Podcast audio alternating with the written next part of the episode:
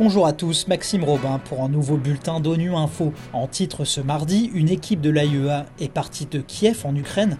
Elle est en route vers la centrale nucléaire de Zaporizhia pour évaluer les dommages matériels et les conditions de travail du personnel. Michel Bachelet, la haute commissaire aux droits de l'homme, achève son mandat cette semaine. Elle revient pour nous sur les aspects les plus importants de sa mission. Et puis en République centrafricaine, le gouvernement et la FAO contreboisaient 3000 hectares dans le sud-ouest pour lutter contre la désertification.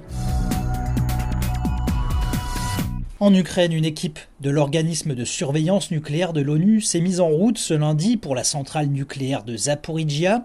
C'est ce qu'a annoncé l'Agence internationale de l'énergie atomique, l'AIEA, alors que la Russie et l'Ukraine s'accusent mutuellement de bombardements dans les environs de la centrale. Le directeur général de l'AIEA, Raphaël Grossi, a communiqué via Twitter. Voilà ce qu'il a dit. Le jour est venu, la mission de soutien et d'assistance de l'AIEA vers Zaporizhia est désormais en route. Nous devons protéger la sécurité de l'Ukraine et de la plus grande centrale d'Europe.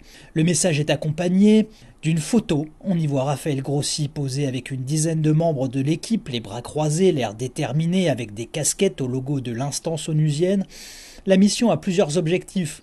D'abord, évaluer les dommages subis par les installations, ensuite, déterminer si les systèmes de sécurité principaux et de secours sont fonctionnels, il s'agit aussi pour l'AIEA d'évaluer les conditions de travail du personnel de la centrale qu'on sait très difficiles, et puis d'effectuer des activités de sauvegarde urgentes.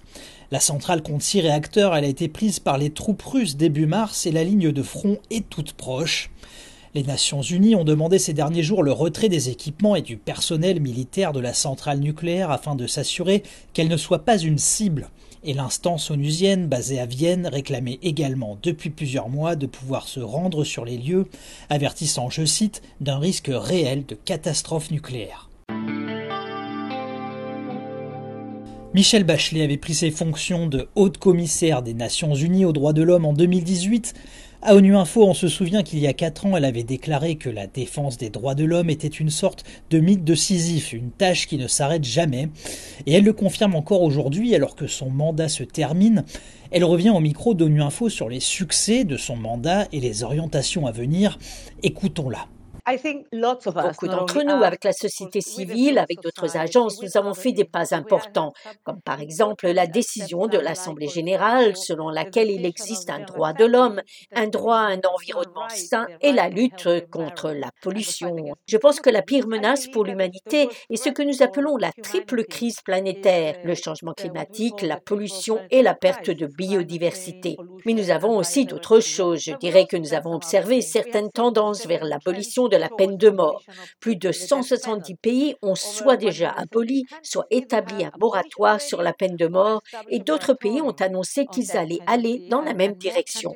Dans certains endroits, nous avons pu soutenir des personnes de sorte que leur voix soit entendue, que les lois soient modifiées en termes de protection et de promotion des droits de l'homme, des droits des femmes ou des droits des enfants. Je dirais également que nous avons travaillé à la protection des défenseurs des droits de l'homme. Mais c'est toujours un travail qui doit avoir des grands objectifs, des objectifs moyens et des objectifs plus petits, parce que vous devez faire tellement de choses différentes dans de nombreux domaines.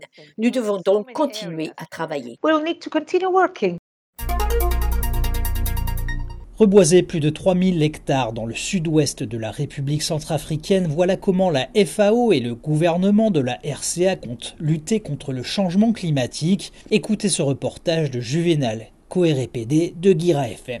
Les questions climatiques constituent un enjeu de survie et de subsistance pour la RCA et le monde. David Kadekoy est chargé de programme à la FAO. C'est dans cette euh, partie du pays où on retrouve beaucoup plus de sociétés forestières qui interviennent pour euh, exploiter les bois. Si aujourd'hui euh, vous vous mettez un peu au bord de la route, vous allez voir en termes de grumes, des essences forestières que ces sociétés-là envoient à l'extérieur du pays. Il n'y a pas que les sociétés forestières qui exploitent euh, ces forêts, mais il y a aussi euh, l'exploitation anthropique, parce que la population riveraine aussi coupe les bois une fois que les sociétés forestières euh, sont passées. Voilà, fin de ce bulletin d'ONU Info. Vous pouvez nous retrouver sur Internet, sur nos comptes médias sociaux, Twitter et Facebook. Merci de votre fidélité. À demain, même heure, même fréquence.